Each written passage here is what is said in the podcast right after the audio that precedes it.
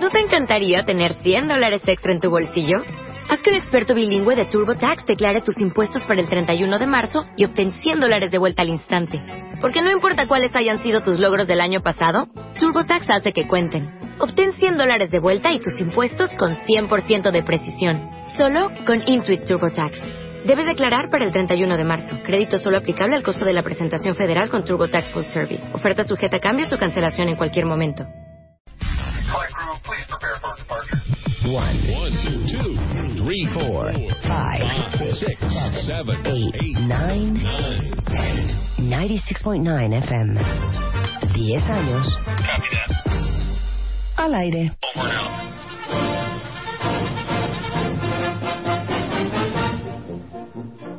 Te escuchamos, Alejandro. ¿Con qué abres cuando oyes esta canción? ¿Qué razón nos das? ¿Qué razón nos das? ¿Qué poemas nos ofreces? Por ejemplo, Campanas de Villayala, ¿por qué tocan tan dolientes? Es que ya murió Zapata y era Zapata un valiente. Eres un amor, te amo con toda mi alma. Alejandro Rosas es nuestro historiador de cabecera y ahora sí que un poco de clases de cultura esta mañana en W Radio, porque sabían ustedes que un día como hoy, hace 47 años, fue la matanza de Tlatelolco. Así es. Y hacemos una crónica de lo que pasó esa noche, del ambiente político, un poco de lo que de lo que causó que esto sucediera y bueno, de las consecuencias que tuvo en la historia de este país. Entonces, arra arránquese, profesor. Y pongan atención, muchachitos, porque vamos a hacer preguntas al final. ¿Rebeca? Estoy de acuerdo. Ok, venga. Mira, eh, quizá el movimiento estudiantil del 68 se reduce al 2 de octubre, porque exactamente ese día es cuando se da la famosa matanza en Tlatelolco. Una matanza que desde luego es de las páginas muy vergonzosas de la historia de México, terribles, oscuras, que te muestra un sistema entonces que estaba totalmente cerrado, autoritario, impune, corrupto, Ajá. y que la única manera que tenía para responder frente a cualquier tipo de demanda era la represión. Era un México muy duro. O sea, y era un México además con un presidente que, eh, Díaz Ordaz, que realmente él creía que era la encarnación de la patria en la investidura presidencial. Y además se le respetaba mucho al presidente entonces. Claro, a ver, entonces vamos a empezar desde el principio, porque seguramente muchos de ustedes han escuchado del eh, 68, pero no tienen claro ¿Qué- quiénes qué pasó? eran. ¿Cuál era el qué. conflicto? A ver, eran de la UNAM, ¿no? Y del IPN. Así es. Mira, todo empieza con una riña. El 22 de julio del 68 hay una riña entre la vocacional 5 y- Ajá. y la 2 con una preparatoria que se llama Isaac Ocho Terena. Ajá. Estaban jugando tochito, entonces típico que se calientan, se pelean y entonces empieza un zafarrancho ahí y llega, va a llegar, van a- va a llegar el grupo de granaderos a reprimirlos, pero a reprimirlos no Pero como todo empezó por un partidito. Sí, sí, sí. De fútbol. Bueno, hay que decir que ese año fue muy difícil en el mundo. Por ejemplo, hay manifestaciones como también de libertad en París, en Estados Unidos. Los chavos están luchando por no ir a la guerra de Vietnam. Ajá. Es un momento como muy explosivo. Quizás el, el año más, de la década de los 60 es el año más explosivo en términos del anhelo de libertad. Se hablaba de- del, del socialismo como una vía distinta para el capitalismo. O sea, hay un ambiente en el mundo como para la libertad. Sí. Y aquí en México lo que desata este ambiente de libertad para tratar de abrir un sistema que estaba muy cerrado como era el político mexicano, eh, está ya con una simple trifulca de, de, de gente, de chavos que habían estado jugando tochitos, se calentaron y entonces empiezan a, el zafarrancho y llegan los granaderos y hacen uso de violencia. eh, macanazos a la vieja usanza, o sea, verdaderamente no había nadie que se detuviera eh, en ese sentido. Sí hubo un exceso de violencia de los granaderos. Claro. Entonces- Y esto fue mucho, esto fue en julio. 22 de julio. Ok. Dos días después, o tres días después, más bien el 26 de julio, recordemos que ese día se conmemoraba el inicio de, eh, La Revolución de la Revolución Cubana. Cubana. Exactamente. El asalto al cuartel Moncada, todo lo que había significado la Revolución Cubana y que además era muy importante para los estudiantes mexicanos en ese momento, porque había triunfado la Revolución Cubana y la idea socialista en América. Entonces, muchos estudiantes creyeron que era la vía para tener un mejor país en México. Ok. Entonces, el 26 de julio, inspirados en la conmemoración de la Revolución Cubana, salen los eh, alumnos del IPN, de la UNAM, a manifestarse Y entonces, en pro de la Revolución. de la revolución. no pidiendo la revolución. Es como hoy mucha gente se va a sumar al 2 de octubre. Sí, celebrando un poco el socialismo Sí, cubano. Y, Sí, exactamente. La idea de que pues había triunfado y de que sí había una vía distinta y demás. Y entonces, pues eh, nuevamente el gobierno, ¿cómo re- responde? Pues enviando otra vez al cuerpo de granaderos y hay una represión importante en ese 26. O sea, ya van dos represiones con ganaderos. Dos con granaderos. Exactamente. Ahora, hay que, hay que pensar también en lo siguiente. Para el gobierno sí era como, eh, lo cual no lo justifica, sí, sí había temor, porque número uno, se acercaban las Olimpiadas. Acuérdense que ese año tendríamos Olimpiadas el 12 de octubre. Ajá. Entonces estábamos hablando de finales de julio, quedaba agosto, septiembre, o sea, dos meses antes de las Olimpiadas, ya se pensaba que podía haber algún problema. Entonces, básicamente, Díaz Ordaz dice, ¿qué hago para que esto no se me vaya a salir a control? Porque estoy a menos dos horas de las Olimpiadas Claro. mundiales aquí en México. Y seguramente le dijo a su secretario de gobernación que no era una perita en dulce, de hecho creo es el principal responsable, Luis Echeverría, que va a ser el sucesor en la presidencia. Entonces, eran, eran, Párame digamos... este rollo. Sí, y eran de los duros, no era, no, no se tentaban el corazón y de, no existía por entonces la idea de los derechos humanos y de... Olvídalo, nada. No, no había eh, un jefe de gobierno que dijera, no voy a tocar a, a la manifestación, no va a haber granaderos. No, no, no, al contrario. Una de las la premisas del gobierno de Díaz Ordaz era el orden. A fuerza quería siempre que todo estuviera en orden. Ya, hay que decirlo también, dos años antes, por un conflicto estudiantil en Morelia, el ejército había entrado en la Universidad Nicolaita de, de- de Morelia, la- lo que hoy es la Autónoma de, Claro. de Morelia, de, de- la Universidad Autónoma de Michoacán, ahí había entrado el ejército dos años antes, o sea, no, tampoco era algo así que de repente, ay, nos sorprendió la Ya represión. era una No. práctica común. Sí. Entonces, el 26 de julio se manifiestan los estudiantes de la UNAM y del Politécnico y mandan granaderos. Y el 27 fue cuando toman las prepas, ¿no? Eh, eso empieza a, como se dice, a, a hacer mucho más violento el movimiento, porque de repente los estudiantes ya no están enojados entre ellos. De hecho, ya las rencillas entre los grupos que habían iniciado la trifulca ya están en otro rollo. Ya más bien los universitarios se unen y los, particularmente los universitarios o los preparatorianos de la UNAM, toman los planteles de, la de las preparatorias. Sí, el 1, 2 y 3, ¿no? El principal es el uno, que entonces estaba en lo que hoy es el Colegio de San Ildefonso. Pero era una forma de quejarse contra la represión de los granaderos de ayer, ¿no? Del 26. Así es. Entonces, ya para empezar, pues el gobierno empieza a decir, seguramente hay desestabilizadores dentro que quieren acabar, no acabar con el gobierno, sino desestabilizar al gobierno. Ajá. Y en eso tenemos a los estudiantes en la Prepa 1. Es muy importante esto porque la Prepa 1 es el colegio de San Ildefonso. O sea, es un edificio que era del siglo XVIII. Ustedes lo pueden ver hoy en día, es maravilloso, hoy es museo y demás. Ahí estaba la Prepa 1. Y entonces, como ahí están atrincherados los estudiantes, pues entonces aquí sí ya sale el ejército.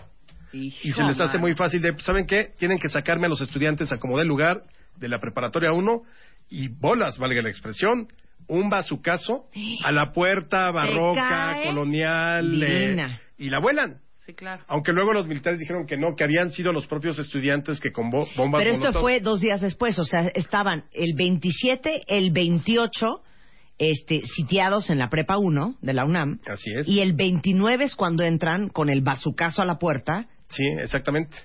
Los granaderos. Y obviamente entran a punta de la, policía, los ya hay- ahí ya tenemos imágenes de, por ejemplo, con bayoneta calada los soldados, es decir, con la bayoneta puesta, llevando a los estudiantes a los camiones para recogerlos, les cortaban el pelo así con la bayoneta, porque el tener pelo largo era como sin- síntoma de, este, De rebeldía, de, revo- de- Ajá. de revoltosos y todo. Entonces, eso ya detona propiamente al movimiento que el 30 de agosto, eh, el 30 de julio deciden suspender las clases. Ahí empieza propiamente la huelga de los estudiantes. Que- Apoyados por el rector, que Sí, dijo, eh, se acabó. claro, o sea, el, el rector que fue un gran rector, Javier Barros Sierra, Sí, que no vas a exponer a tus dijo, alumnos. no, y además era una violación a, la, a, la- A los a- derechos a- humanos. a los derechos humanos. No se, insisto, no se manejaba el término así, pero era una violación a la universidad, a los estudiantes que eran al final estudiantes. O sea, mandas al ejército contra tus estudiantes, pues estás viviendo en otro mundo. Que dentro de la lógica del gobierno, pues así era. Porque si había infiltrados, había que acabarlos. Y no había que permitir en ningún momento este, nada, nada que pudiera desestabilizar la situación. Eso es el 30 de julio. Ya para el 31 de julio, eh, ya la huelga es generalizada. Incluye, por ejemplo, al Instituto Politécnico Nacional, Huelga en la UNAM. la UNAM, eh, Chapingo, la de Agricultura de Chapingo, este, la Ibero, O sea, hay gente que cree que- Solidaridad, muy bien. Sí, claro, o sea, muchas... La eh, Salle. La Salle, la, la Escuela Normal de Maestros también. ¿Y los médicos? Incluso el Colegio de México también se suma. Los médicos se van a sumar porque también, fíjate que los médicos habían sido reprimidos por el gobierno de Díaz Ordaz un par de años antes también. Ajá. Porque querían mejores demandas, o sea, querían, eh, demandaban que no tuvieran tantas horas de, de guardia por, el- por la misma seguridad de ellos y de los pacientes. Total que los reprimieron. Entonces, todos estos grupos medio rep- reprimidos, más los estudiantes, ya están en huelga para el 31 de agosto. Y entonces, el primero de agosto, el rector Javier Barros Sierra encabeza una primera manifestación donde él personalmente va al frente del contingente, que salen de la UNAM, se van por distintos lugares y luego regresan a la UNAM. Ese mismo día, Gustavo Díaz Ordaz da un discurso. Me parece que está en Guadalajara y desde ahí habla sobre el movimiento. Y escuchen, por favor, el discurso, este es el discurso del rector, cuando anuncia Primero el rector. la, mani- El primer la rector, sí. manifestación este, de todos los estudiantes de la UNAM, en ese momento, primero de agosto de 1968. Quiero comenzar con indicar que por petición de numerosos sectores de maestros y estudiantes de la universidad, para demostrar una vez más que vivimos en una comunidad democrática, nuestra manifestación se extenderá hasta la esquina del insurgente Félix Cuevas. Y ahí escuchamos cómo invita a todos los estudiantes a manifestarse y caminar, como dices tú, desde insurgentes hasta Félix Cuevas. Y de regreso, fíjate que es muy importante porque es de las pocas manifestaciones opositoras que se realizaban. No es como ahora que cada día hay 17. Claro. En ese momento fue algo totalmente innovador, algo así que causó gran expectación, que además el rector de la máxima casa de estudios saliera a manifestarse con los estudiantes eh, y, y obviamente sobre insurgentes y luego regresara hacia CEU. Desde este día que se manifiestan eh, los alumnos y que está en huelga las universidades más importantes de todo el país, hasta el 2 de octubre, que fue la matanza de Tlatelolco, todo lo que sucedió, regresando con Alejandro Rosas en W Radio. Cumplimos 10 años. Ven baila con nosotros. Este 4 de octubre en el Monumento a la Revolución. No olvides la playera con el color de tu grupo. México se pone de baile con Marta. Décimo aniversario. Solo por W Radio. Hoy seguramente van a ver en todas las redes sociales cuentavientes el tema de la matanza de Tlatelolco, porque hoy se festejan 47 años, pues festejan es una muy mala palabra, pero se conmemoran los 47 años de la matanza en Tlatelolco de los estudiantes por parte del gobierno. Entonces, para que ustedes no los tomen por sorpresa, para que ustedes puedan tocar el tema con conocimiento de causa, trajimos a Alejandro Rosas, nuestro historiador de cabecera en W Radio, para que les explique cómo sucedió todo este movimiento. Y como lo escucharon en la primera parte del programa, todo comienza justamente un este en el mes de julio, cuando eh, en un partidito entre el IPN y la UNAM se arma una trifulca, hay una rebambaramba entre la Vocacional 2 y la Prepa Isaac Ocho Perena en la Ciudadela, y de ahí pues empieza todo el, el tema. Eh, Nos quedamos antes de irnos a corte en la invitación a la manifestación de toda la UNAM de que encabezó el rector que en ese momento en ese momento era Barro Sierra y eh, justamente el discurso que pronunció en Guadalajara eh, el presidente Gustavo Díaz Ordaz tendiendo una mano a quien que quisiera agarrar. Muy interesante ese discurso porque fue la primera manera o la primera muestra de que quizá había posibilidades de un entendimiento. Entonces él dice en el discurso, dejo aquí mi mano tendida, quien quiera tomarla.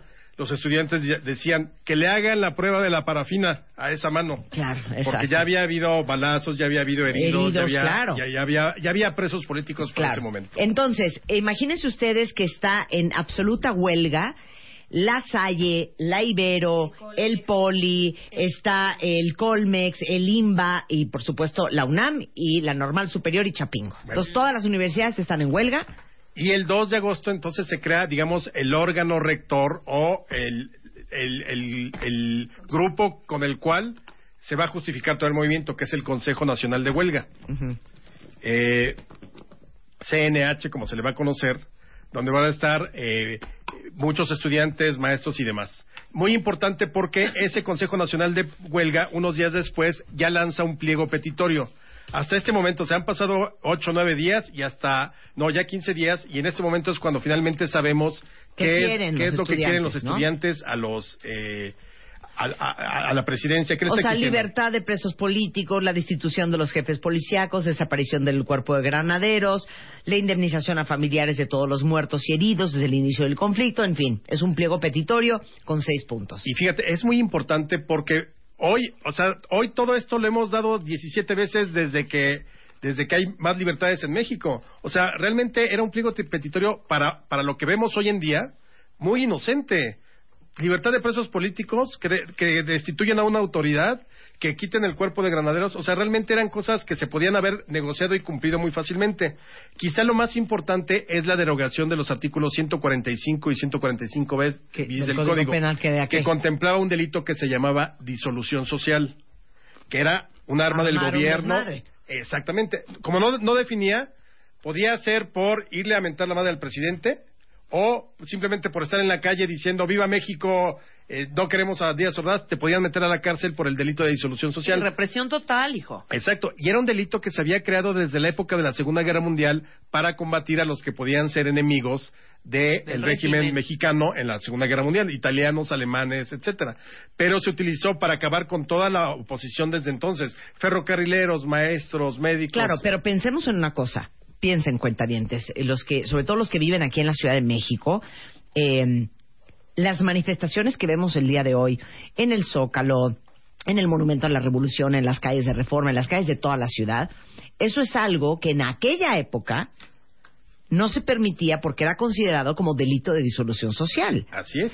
Hoy en día, imagínense ustedes, eh, eh, Miguel Ángel Mancera, el jefe de gobierno, que sacara granaderos a trompear a los que se están manifestando, sería un escándalo nacional.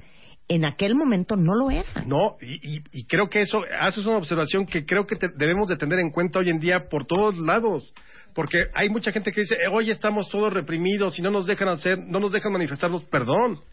Eso era la represión a su máxima expresión. O sea, gracias a esto es que hoy hay manifestaciones en México en la calle. Claro, hemos ido ganando espacios públicos, la plaza pública. Es muy importante considerar eso. En ese entonces no podías salir a eso. Hoy puedes hacerlo, te puedes desnudar como los 400 pueblos, puedes bloquear, puedes hacer lo que quieras. Hombre, y las redes sociales, que es una gran arma también, los tweets. Sí, no, vivimos un México- En esa época. Mi mamá Ah, ah. que eso no podía. O sea, me dice, no tienes una idea de la libertad que tienes tú de poder tuitear lo que tú quieras. Claro, en mis claro. tiempos no se podía. Claro. y decir en la radio.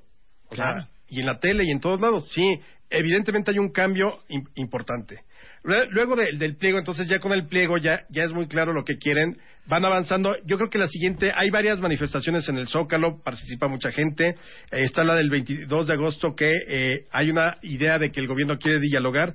Pero quizá la más importante por lo que va a suceder es la del 27 de agosto, que es una manifestación que sale del Museo de Antropología y llega al Zócalo. Y fíjate, nosotros el año pasado con lo de Ayotzinapa en, en noviembre en la gran manifestación vimos cómo quemaban una efigie piñata de Peña Nieto, del presidente. ¿Tú crees que hubiera sido que Díaz Ordaz hubiera permitido que quemaran su efigie? Pues no. bueno. bueno. ese día izaron una bandera, e- esa manifestación del 27 de agosto, izaron una bandera rojinegra en la plancha de la Constitución. Uy, eso indignó totalmente al gobierno y mandó al ejército. Fue una gran represión la del 27 de agosto de, de ese día. Claro, bueno, y luego viene el primero de septiembre, imagínense ustedes, que viene el informe presidencial de Díaz Ordaz, y en el cuarto informe de gobierno, que tenemos justamente el audio, queremos que escuchen lo que ese día dice Díaz Ordaz. Hemos sido tolerantes hasta excesos criticados, pero todo tiene un límite y no podemos no podemos permitir ya que se siga quebrantando irremisiblemente el orden jurídico como a los ojos de todo mundo ha venido sucediendo. Hemos sido tolerantes hasta excesos criticados. Imaginen si para él eso era tolerancia, ¿cómo vería lo que sucede hoy aquí? No, es otro el México. sábado pasado que hubo una gran manifestación este eh, recordando a, a los estudiantes de Ayotzinapa imagínense ustedes No, que pero aquí, aquí el, el discurso... presidente hubiera sacado a granaderos Y a a trompearse a todo el mundo porque Y se al están ejército. Claro. La manifestación del 27 de agosto fue disuelta por el ejército, tanquetas. O sea, no, no era, no es cualquier cosa, porque O sea- finalmente el cuerpo de granaderos es un cuerpo antimotines. Claro. De la propia policía. Aquí lo, lo, lo curioso, el, hemos sido tolerantes. Sí. Claro. Perdóname, no seas, no seas eh, Claro. idiota. O sea, ¿cuál tolerantes? Claro. Ahora, eh, ya por el 6 de septiembre no es que se propone un diálogo público, pero el gobierno dice no queremos prensa. Y los estudiantes dicen, ah, no, si no hay prensa no hay. No hay diálogo. Fíjate, en ese sentido, eh, los estudiantes quizá también se, se- se empezaron a ver intransigentes porque querían el todo. Para un país que no estaba acostumbrado a ningún tipo de diálogo, hubiera sido bien un diálogo quizá de varios de los estudiantes del Consejo Nacional de Huelga con el presidente. Pero obviamente el presidente dijo, con la prensa no, porque no quiero exhibicionismo, así dice. Sí. Y, la- y pues obviamente los estudiantes mandaron al diablo a- al, al- al presidente. Yo creo que aquí hay varios mítines todavía importantes, pero yo creo que el, el- el más importante es hasta el del 13 de septiembre, que se conoció como la Marcha del Silencio.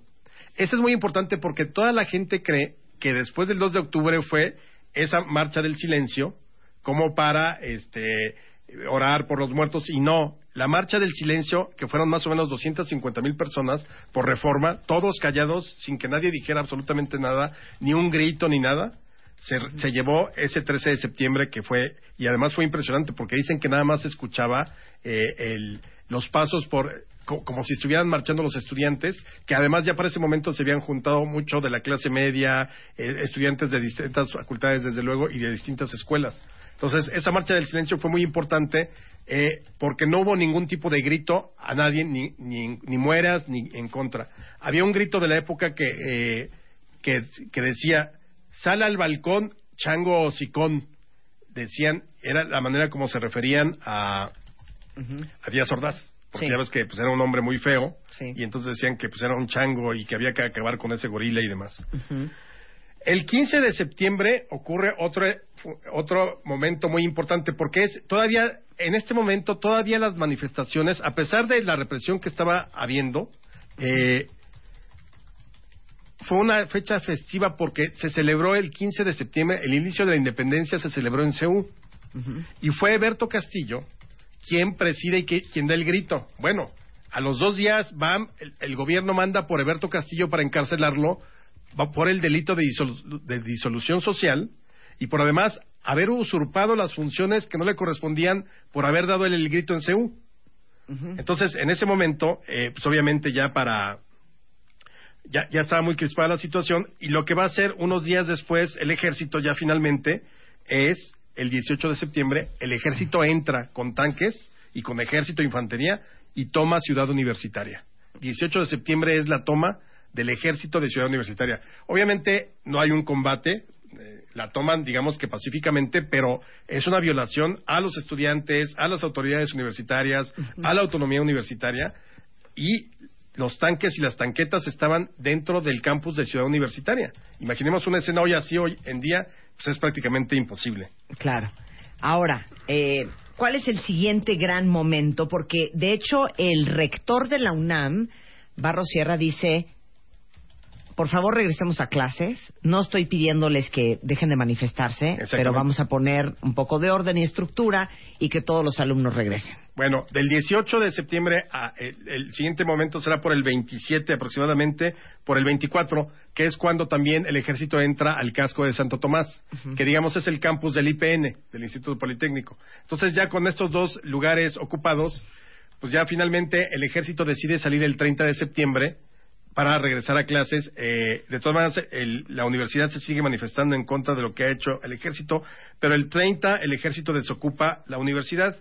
Ya para ese momento entonces se planea un mitin importante el 2 de octubre de 1968 en Tlatelolco.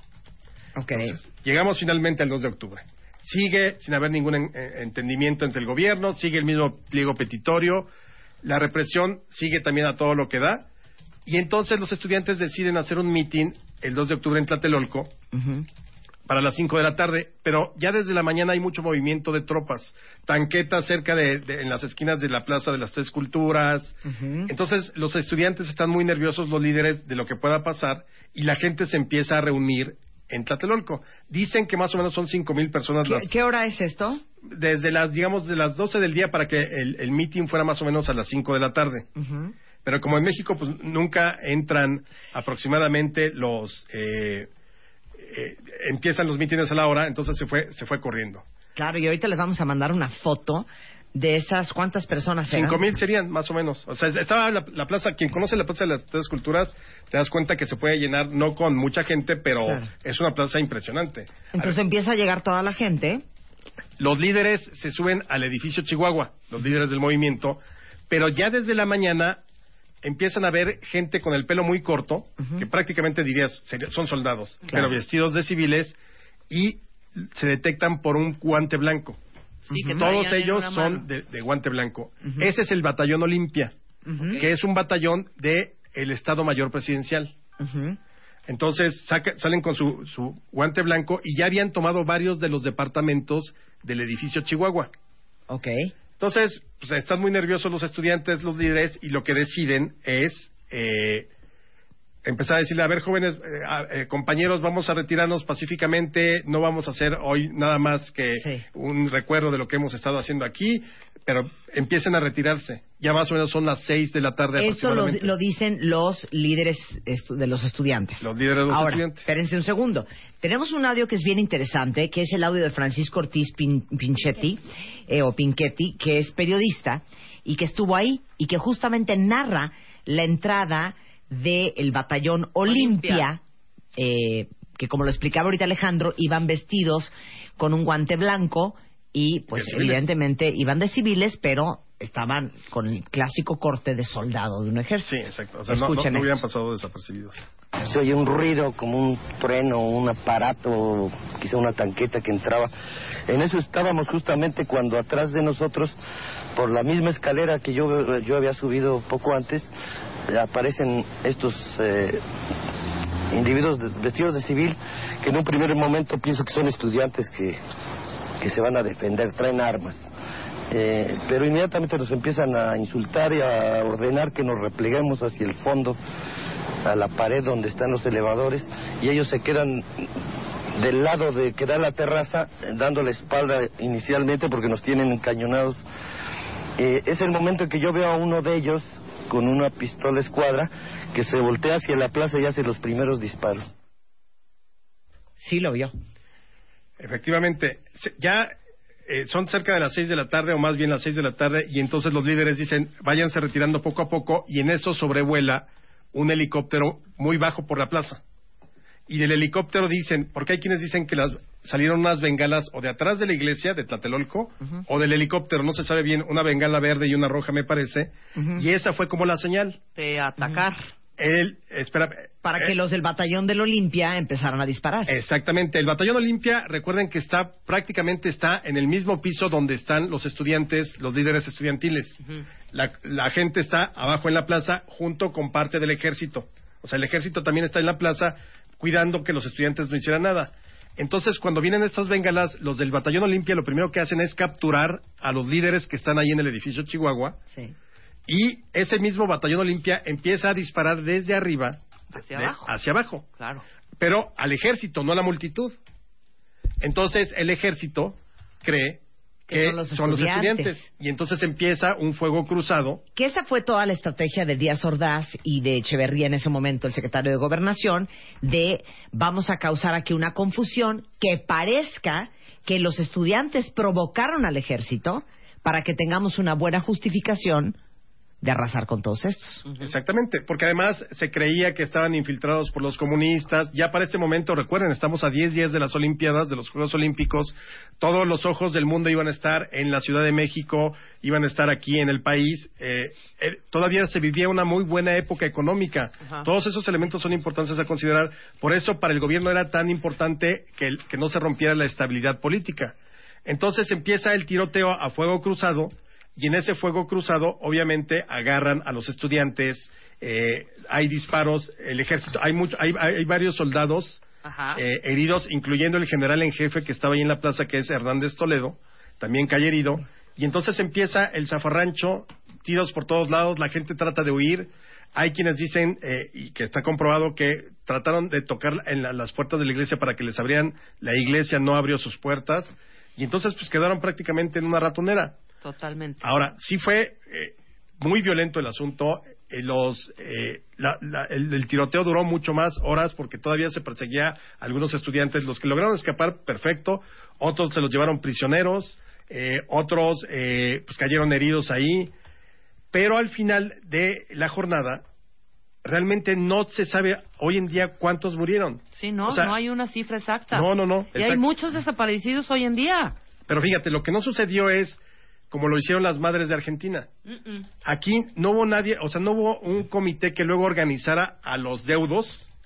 Y hasta ahorita, incluso los propios líderes reconocen que solo hubo 34 muertos, de los cuales se les conoce el nombre, y 10 que no se conoce el nombre. O sea, aproximadamente Pero hoy sí 44. se calcula que fueron como 500, ¿no? Hay quienes dicen que fueron 500. Y Hay- Elena Poniatowska, si les interesa, te- escribió un libro maravilloso que se llama La Noche de Tlatelolco y publicó justamente la entrevista de una mamá que buscó entre los cadáveres a su hijo y reveló que por lo menos había contado 65 cadáveres en un solo lugar, no los 30 o 20 que inicialmente se había dicho. Exactamente. Hasta la fecha, nuevamente, como en muchas de las cosas que han sucedido así en México, no se sabe a ciencia cierta. Tampoco se sabe si Díaz Ordaz dio la orden personalmente.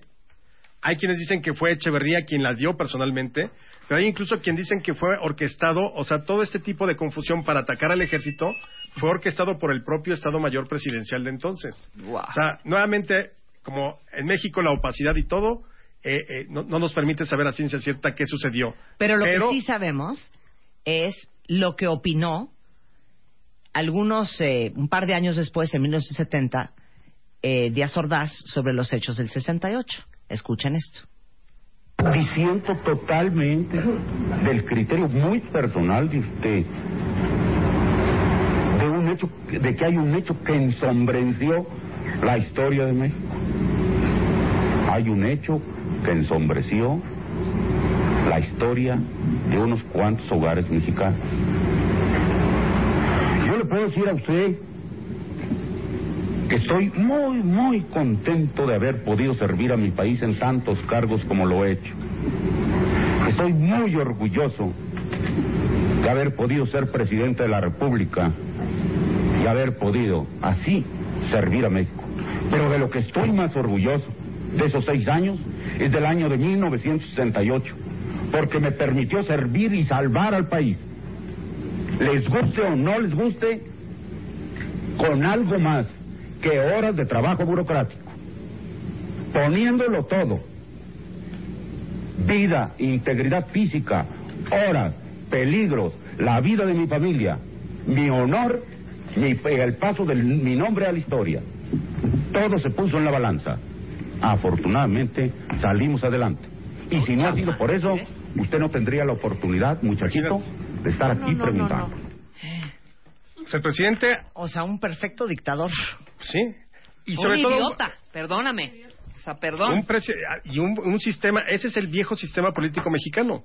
Hemos cambiado muchas cosas, claro, y hoy sí tenemos libertades, aunque muchos la cuestionan, tenemos libertades que se consiguieron a sangre y fuego como lo vimos desde entonces y que ha costado mucho. O sea, la, la manifestación que veremos hoy, que muchas veces cae en excesos, que tendrían que ser controlados por la ley, es parte de esas libertades que fuimos ganando desde 1968, desde hace 47 años. 47 años nos ha costado llegar hasta donde estamos hoy en las libertades públicas. Claro. Y gracias a los que compartieron, dice aquí una cuentaviente que su tía murió ese día del 68 en su negocio. Y muchos otros. Y sí, las familias de los muertos y desaparecidos no hicieron nada, nada, nada. No, No, no, no, hubo nada, manera. nada lejano. Yo tengo amigas que sus hermanos estuvieron ahí y no los mataron. Sí. Pues ese es el 2. Hay que pensar en nuestro 2 de octubre, que si no se olvida, hay que tenerlo presente. Muchas gracias, Alejandro. Como siempre es un placer tenerte en el programa. Si quieren seguir a Alejandro en redes, es arroba ARR1910. Y eh, pues tienes varios libros increíbles que si quieren conocer de la historia de nuestro país vale la pena lo lean. Muchas gracias, Marta. Muchas gracias, Como siempre, Alejandro. Es un placer. En este 2 de octubre hacemos una pausa y regresando, ¿cómo le hace FedEx para mandar sus paquetes a todas partes del mundo? Mensaje importante para todos los grupos. Tu coreografía ya está lista. Inicia sesión y empieza a ensayar. One, two, three, four. Mándanos el video de tus ensayos por Twitter en arroba Marta de Baile usando el hashtag México de Baile.